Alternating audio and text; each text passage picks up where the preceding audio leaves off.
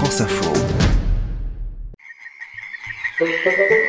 La fête des mares a débuté aujourd'hui dans toute la France pour expliquer l'utilité des zones humides.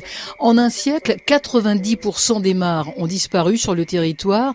Or, ce sont des écosystèmes uniques, explique Rémi Luglia, le président de la Société nationale de protection de la nature, qui est à l'origine de cette semaine d'animation. Les mares sont souvent des écosystèmes assez spécifiques parce que ce sont des sortes d'isolats et donc elles vont concentrer des espèces et puis elles sont organisées en réseau. Une mare est rarement seule, elle est toujours à proximité, à 100 mètres, 200 mètres, parfois un peu plus, d'un autre point humide, d'une autre zone humide ou d'une autre mare. Et ainsi, elles vont contribuer à tisser un réseau du vivant. On peut citer euh, le cortège des amphibiens, hein, les tritons, les crapauds, les grenouilles, mais aussi les libellules et tout un tas d'autres bébêtes ou plantes hein, qui euh, vivent grâce aux mares. Mais pourquoi les mares ont-elles disparu au fil du temps? La plupart des mares, 95%, sont d'origine humaine. Ce sont des humains qui les ont créées.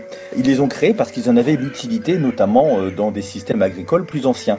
Avec la mécanisation et on va dire la modernisation de nos sociétés de l'agriculture, ces euh, mares ont perdu leur utilité économique directe et elles ont été soit abandonnées, soit détruites, euh, remblayées. elles sont devenues des ronds-points, elles sont devenues des zones industrielles, elles sont devenues des zones d'habitat. Et puis leur qualité se dégrade parce que, comment dirais-je, elles reçoivent des eaux polluées et parce qu'elles continuent à être mal considérées. On dit souvent que les zones humides permettent de réguler les eaux, d'éviter les inondations par exemple. Oui, les zones humides permettent d'absorber les, trop-pleins euh, en cas de pluie ou de débordement, hein, mais elles régulent également les sécheresses parce qu'elles stockent de l'eau d'une certaine façon et qu'elles relâchent progressivement dans le milieu naturel en, cas d'épisode de sécheresse. Donc elles ont un rôle de régulateur de l'eau à proximité des humains on peut penser aux eaux de ruissellement liées aux infrastructures routières. On peut penser euh, aux eaux euh, pluviales aussi des bâtiments. Toutes celles-ci, quand elles arrivent euh, ou elles transitent par les mares, ça permet comme ça de, réguler et de tamponner leur flux.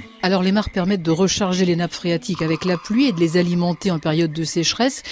Aussi un moyen d'atténuer les effets du changement climatique, comme avec les océans oui, tout à fait. Alors en modèle réduit, évidemment, mais les mares jouent un rôle clé en matière de changement climatique parce qu'elles permettent de capter du carbone et elles vont être aussi ce qu'on appelle des solutions fondées sur la nature parce qu'elles vont permettre de diminuer les îlots de chaleur au sein des villes en constituant à l'inverse des îlots de fraîcheur en raison de l'évaporation qu'elles connaissent. Et donc elles peuvent être aussi des solutions pour euh, continuer à rendre l'environnement plus habitable pour les humains.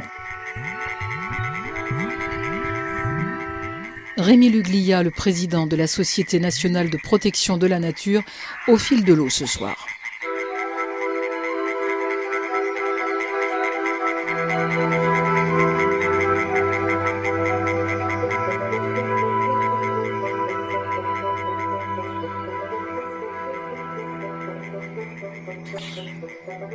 Thank